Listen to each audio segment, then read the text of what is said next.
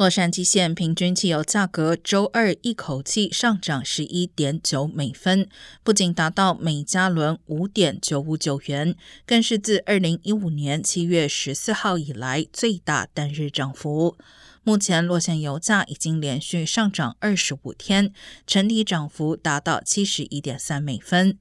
南加州汽车俱乐部表示，本次汽油涨价主要是由于加州炼油厂遭遇没有预期的维修，使得西岸汽油储藏量处在约十年来的最低点。专家表示，等到进入十一月可以重新贩售冬季汽油时，油价有机会回落。